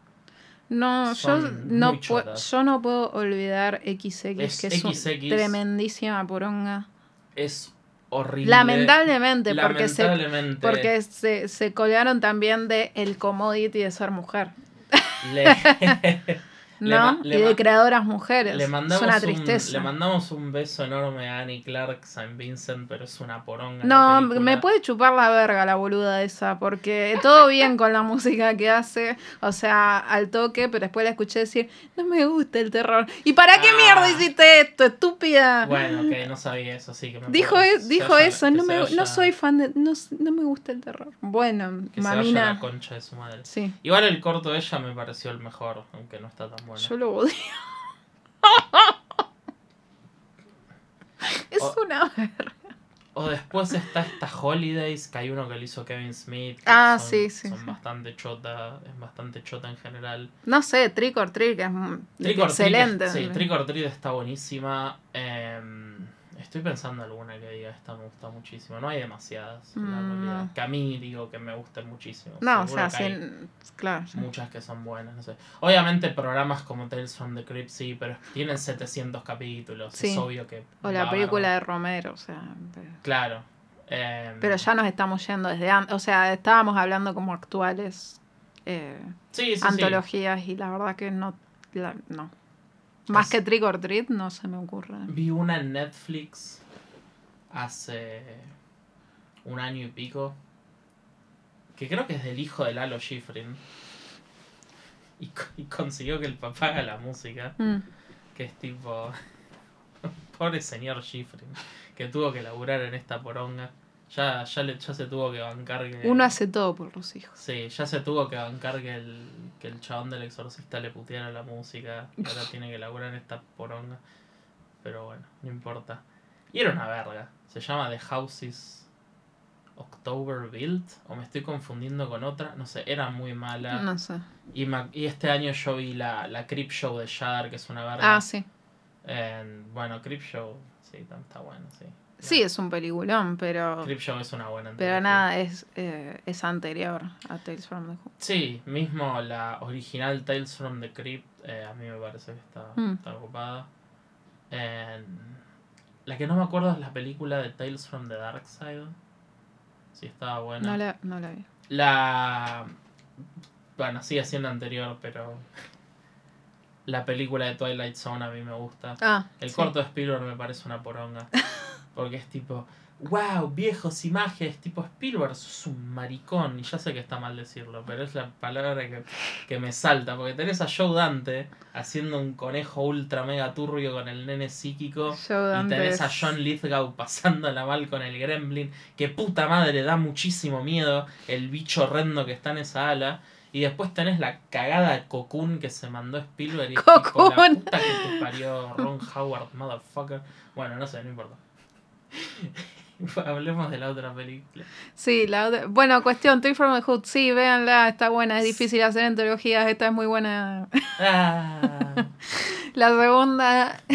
la última. la última. La última película que vamos a hablar hoy, que yo vi una imagen en el Instagram de ACFA, que recomiendo que sigan esa cuenta, que es mm, preservación del cine de género en Estados Unidos. Eh, vi una imagen y dije, por el amor de Dios, tengo que ver esto ya. Y es Bones del 2001, también del director de Demon Knight. Eh, no, eh, no, el de Demon Knight hizo Shoes, me estoy confundiendo. Sí. Que está en Netflix, Bones, o por lo menos estaba en Netflix hace unos meses. Así que. Yo no sabía. Que Sí, estaba- sí, sí. Yo la vi en Netflix porque fue tipo Bones, terror, Snoop Dogg. Claramente la voy a ver. El director. Sí, es del director de Shoes y Demon Knight, dije bien. Nice. Y director de Eh. fotografía de Do the Right Thing. Una persona del bien. Sí, Ernest Dickerson, eh, am- amigo de la casa. No vi todas las otras que, que hizo, pero por lo menos ahí están esas tres. Eh, y nada, era una imagen de Snoop Dogg con Pam Grier. ¿Te, Ya imagi- está. ¿te Ya imaginas? Ya está. ¿Te imaginas Ya que está. Snoop Dogg y Pam Grier sean tus viejos? Ojalá. Ah, Ojalá. Ojalá. Snoop Dogg y Pangrier fueran mis fueran mis papás. papás. Sí. Sí. Porque son, la gente, son re wholesome. sí, son lo más. O sea, Snoop Dogg mató a gente en los 90. Aún así, si, si Twin Peaks puede perdonar a Bobby que mató a alguien, Sí. yo puedo perdonar a Snoop Dogg por haber matado a alguien en la vida real. Le compra la ropa al equipo de, de béisbol o de fútbol americano del hijo y es, es un amor. Sí. Cocina. Somos lo menos. por- Fue- ¿Por qué? Es amigo de Seth Rogen. Fuma porro con Willie Nelson. que es la única persona que Snoop dijo que fumó más que él. O sea, que se juntaron y empezaron a fumar. Y que en un momento Snoop dijo, sorry, acá No puedo está", más. Y que Willie siguió fumando. Y dijo, el único. Es que El único. el viejo. Willie Nelson también, otro amigo. Otro amigo de unas ganas, otro amigo de Itzal. Boluda, se está por, se está por morir. me Es lo más. O sea, si me dijeran que un, des- un last- deseo. un deseo fumar porro con, con Willie Nelson y, y zapar ahí unas buenas country licks. Pero bueno, vamos a hablar de vos. Bo- Lo que divagamos en este capítulo, por el amor de Dios, bueno. Sí, aguante. Eh, Bones. Eh, es eh, sobre un Pimp. Sí, tremendo pimp. El pimp. eh, que vos lo ves y decís, sí, el rey, el rey de la calle. Eh, Jimmy Bones, ni más ni menos, eh, quien eh, Snoop Dogg actúa. Em, nada, o sea, es como hiper mega querido en su barrio. Y algo que me parece que también está un poco bueno de Bones es que le quita esta imagen negativa que podríamos tener de, de una personalidad de este tipo. Por lo menos cuando Jimmy Bones estaba vivo, po- podemos decir. Em, pero, o sea, la historia se centra en él, pero también al mismo tiempo, o sea, él es como el malo, el, el Freddy Krueger. no, es que pienso, che, ¿por qué Jimmy Bones no está ahí como tipo con el resto ahí con Jason? ¿Por a ver, sí, Why- a ver, Why como si Art the Clown está tipo como ganando terreno, ¿por qué no Jimmy Bones acá desde It's Alive por- eh, impulsamos la iniciativa de que De que se suba a Jimmy Bones al panteón del horror. sí, Y please. que al rancio de, la, de Terrifier. Que, Que es lo pateen. Es una mierda. Terrifier es una mierda, gente. Gracias. No nos íbamos a meter en eso. Esto ha sido todo por hoy. No. Eh, pero se centra en un grupo de amigues y hermanos, en realidad, porque tres son hermanos y además tienen un amigo, que eh, deciden comprar eh, un edificio hiper mega turbio. tipo, ¿a quién verga se le ocurre? Gótico como la mierda, abandonado en este barrio que Dios olvidó desde Sí. el 76, Sí, en los que los únicos habitantes del barrio son Pam Grier, la hija, el loco del rifle. el loco del frente. el loco del rifle que vive enfrente. Mismo el edificio no tiene tipo ni casas alrededor. No, no, no, Está como está sol, Solari. Solo Solari zarpado mal Sí. ahí.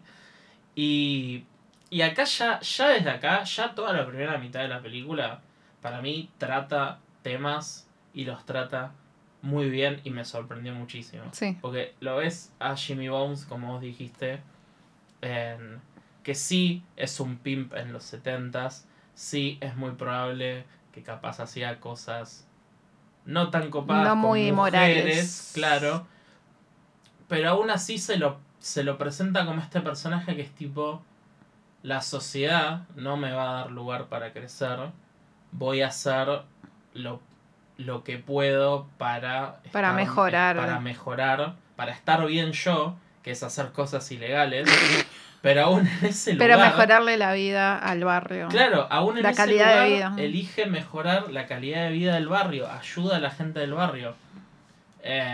Spoiler alert, cuando se muestran como lo mataron a Jimmy Bones, lo matan porque el chabón no quiere meter drogas duras en el Por barrio. eso, sí. El chabón les dice a unos chabones, "Uh, yo no quiero vender esta mierda acá. We cool, baby. Claro. ah, mua. Mua, Un besito. Sí. Y después, con estos muchachos que compran la casa abandonada para hacer un boliche. Un, boli un, bol- boli El un boliche. boliche. Ilviant. Nombre de mierda. Lo lamento. También hay mucho de.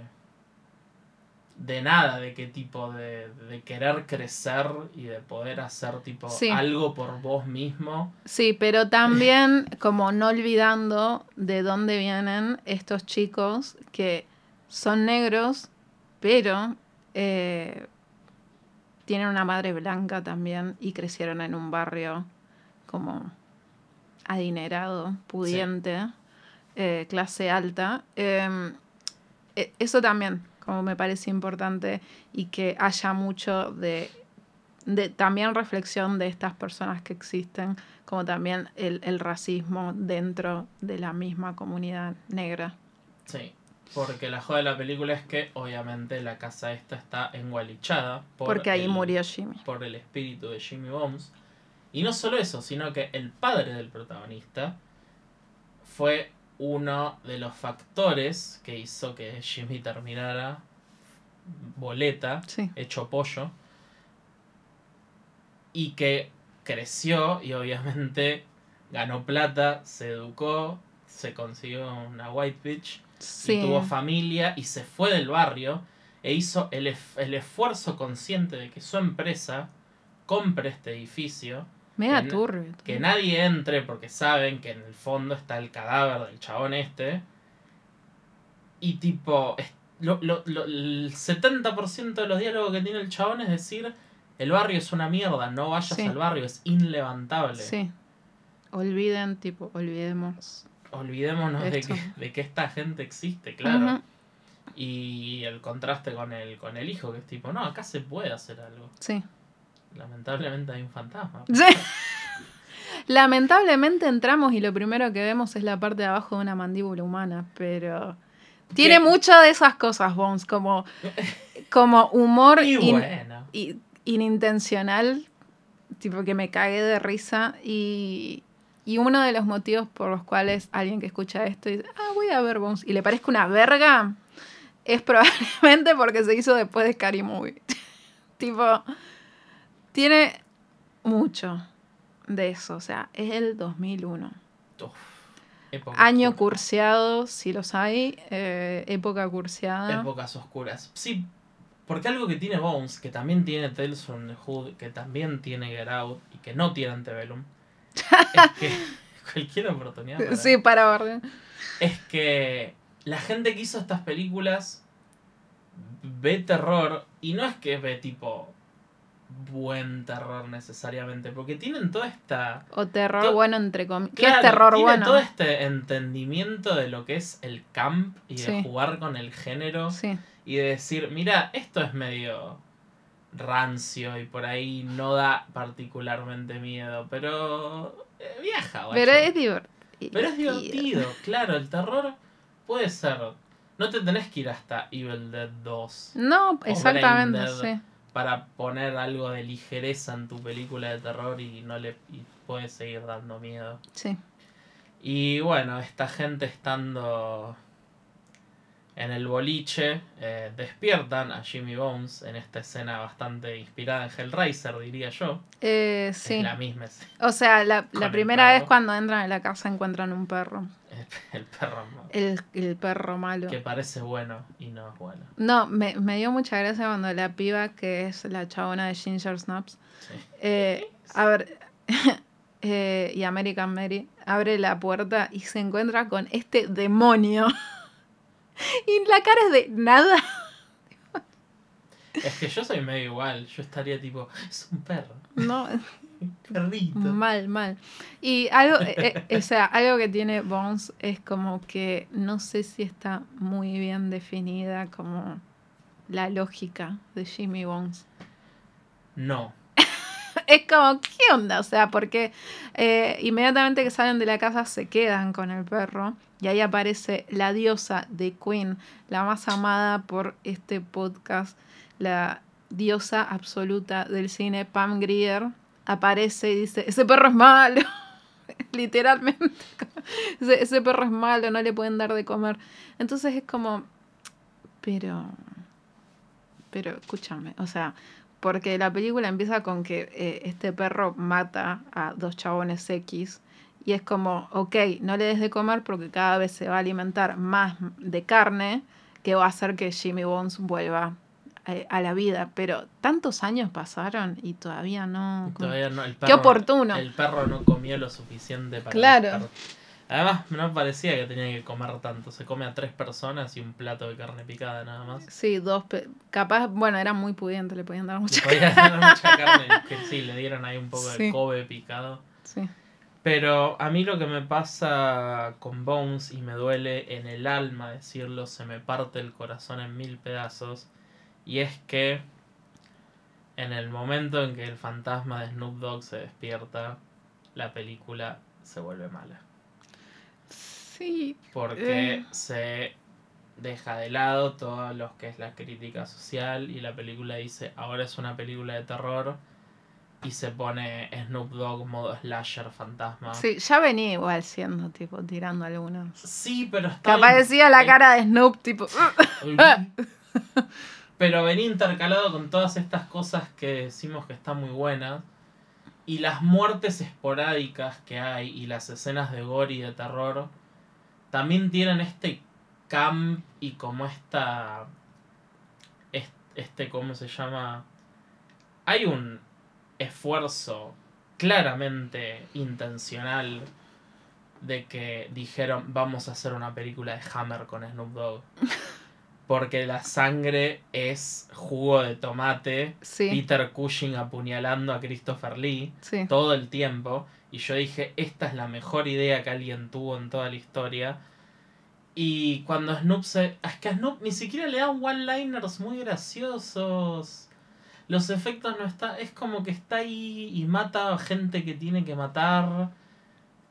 Y al final siento que Pam Grier no se tendría que haber... Spoilers obviamente, no se tendría que haber prendido fuego. Muy no tiene. necesario. eh, eh, el final es la cosa más agarrada. eh, tipo, el último acto es la cosa más agarrada de los pelos. Hay visuales interesantes. por lo Sí. menos. Y puedo decir que. Es que, visto- aclaración, nos encanta Bones, Sí, pero bueno, sí, sí, nada. Las cosas como son. Tengo que decir que he visto de la época y de películas del mismo calibre muchos peores efectos. No, olvídate, olvídate. Y había cosas de Bones que es tipo, esto está. Lo de em, en un momento le corta la cabeza a alguien y Sí. es lo más. Sí. Y me parece que está muy bien para hacer una película del 2001. Sí. Y. Sí, o sea, la película después te muestra que lo cagaron a Jimmy, que lo mataron. Eso, la escena de la muerte de Jimmy también es re dolorosa. Es boluda. horrible porque. Es están- re traumática. Están estos mafiosos que son los que quieren entrar al barrio con las drogas duras. Y Jimmy le dice, nah, me. Real en ese tono es hermoso. Literal, porque es Snoop y no tiene otra manera de hablar. Y nada, lo cagan y obligan a, a Pam Es espantoso. y al padre del protagonista y al guardaespaldas de Snoop. Como la, que gen- la gente de Jimmy la gente se ve obligada a literalmente apuñalar. Lo obligan a que cada uno le tenga que pegar una puñalada. Horrible, Es- es- horrible. Hay, hay que ser hijo de Hay que puta. ser hijo de puta. Hay que ser hijo de puta para hacer eso. Y me, me gusta mucho que cuan- como lo que hace Snoop con Pam Grier, que él se tira sobre el cuchillo en vez de dejar que ella lo apuñale. Tú me clavaste el cuchillo y ahora yo lo hundo. Me pareció un detalle muy tierno. Un amor ahí. Sí, sí, sí. Fuertísimo. Y es bueno. Que me el- vuelve loca, la Está verdad. el plot twist de que la hija de Pam Grier es hija de Jimmy Bones, que era obvio. Oh, porque no había otra forma de que sea así. Y. Y no sé, también me hace mucho ruido que solo sobrevivan ellos dos al final. Es, No el sé, la casa se eh, prende es fuego. cualquier, el final es cualquier cosa. Es cualquier Es cosa. cualquier cosa. Es, como, bueno, nos quedamos sin nafta. Y tiene el plot twist este del final de thriller del video. de- Básicamente es eso. Tipo um, Jimmy Bones. Y ni siquiera hicieron a Bones 2, una, una- un desperdicio. Mal, mal. Habría que hacer una Habría, habría, Antes Vamos que, a pitch. Antes que Tales from the Hood 3, hagan una Bones 2. sí. Tales from the Hood 2 es una verga, gente, no la vean. se, se había olvidado de... Sí, me había olvidado. No, no, no, no voy a hablar de la película, es una verga. Es- Es, es A mí. Juan se, se tomó el trabajo de mostrarme pedazos y no podía creer lo que estaba viendo. Nefasta. Todas las historias son una verga. Lo, la crítica social está hasta hasta yo.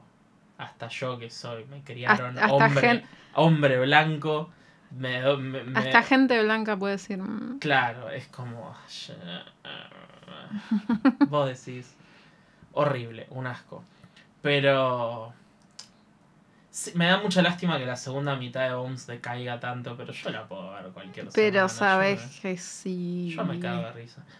Cualquier, o sea, cualquier cosa que tenga Snoop Dogg inmediatamente va a ser mejor que una cosa que no está Snoop Dogg. Eh, Obviamente, empecemos por ahí. Y me parece que visualmente también termina siendo eh, muy interesante en Mm. contraposición con películas que pudieron haber salido en esa época. Eh, mismo, o sea, eh, no sé, en mi Instagram subo a veces fotogramas de películas que me, que me gustan. Eh, o a veces mm, capaz no me gusta tanto la película, pero me cegó mucho una imagen en particular y la subo. Y subí algunos de, de, de Bones y, Y me, me quedé un poco pensando en eso también, porque tranquilamente pudo haberse visto como la película más fea que, que la verdad se podía. en los años, en los tempranos 2000 hacer cualquier cosa Y chota fea. es una película en donde un perro vomita gusanos, ¿no? Sí. Podría haberse visto horrible. Sí, Pero como yo digo, o como yo creo que pasó, que la intención fue hacer una película de Hammer. La película tiene una iluminación muy buena. por eso, Tiene se ve muy bien. Tiene unos, unos eh, decorados súper góticos, con una también unas luces súper interesantes. Y los efectos son sutiles y reminiscentes de Drácula, el, el perro que habla, o el perro modo diablo, medio lobo Sí. también. Los gusanos capaz. ¿A no, qué te referís con sutil igual? ¿Qué cosa? Como que son referencias sutiles. Que a veces el perro aparece y se le prenden los ojos nada más. Ah, sí. Y es después bueno, le cambia la cara y dice motherfucker fried chicken. Que yo me cago de risa. Pero. Y ahí se va la sutileza, la recontra Sí. Sí, pero es como digo, es, es- siento que gente que sabe jugar con el género. No, es que es muy. cabe. A ver, es entretenida. Sí, eso. No como. Y tiene, un- y tiene comentarios Eh. súper válidos. Sí, sí, sí, sí. Tiene comentarios súper válidos e interesantes. Sí, Y es de, repetimos, es de bien. 2001. sí. Podría haber sido una podría haber sido atroz. Y por lo menos en nuestra opinión no lo es. No. em, tuvo bastantes malas críticas. O sea, película. sí, si alguien me dice esto es una verga, te diría, bueno, sí. Sí. Sí, pero nos encanta. Sí, es. ¿Cómo se llama? Es que yo no me animaría a decir que es mala, me animaría a decir No. que es irregular Sí, sí, total. y, y nada más. Como. No sé, no sé- Sí, no- no- obviamente me gustó mucho más que Antebellum, ¿no? Pero Antebellum tampoco me animaría a decir que es mala. Es una paja.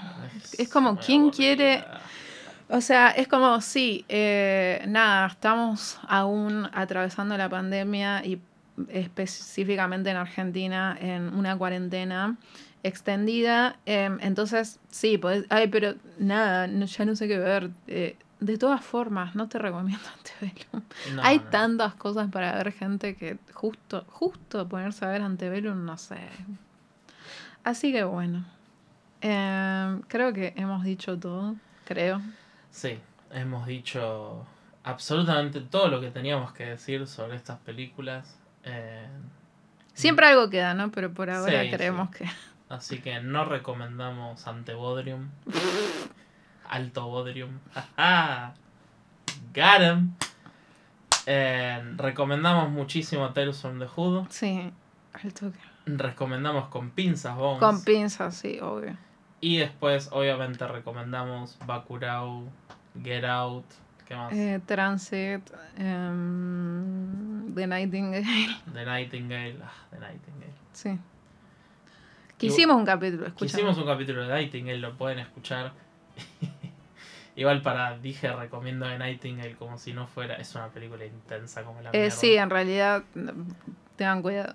Como decir, ah, sí, Dogville. oh, Mírala. Mirala, sí, uh, la niña en la oscuridad, tranqui. ¿no? Para ver con la familia. Para ver con domingo a las 5 de la tarde. Sí, Así que esto ha sido todo por hoy. sí, Eh, muchas gracias por escuchar. sí. Nuevamente, si de pedo llegaron hasta acá, gracias. Adiós. Chau.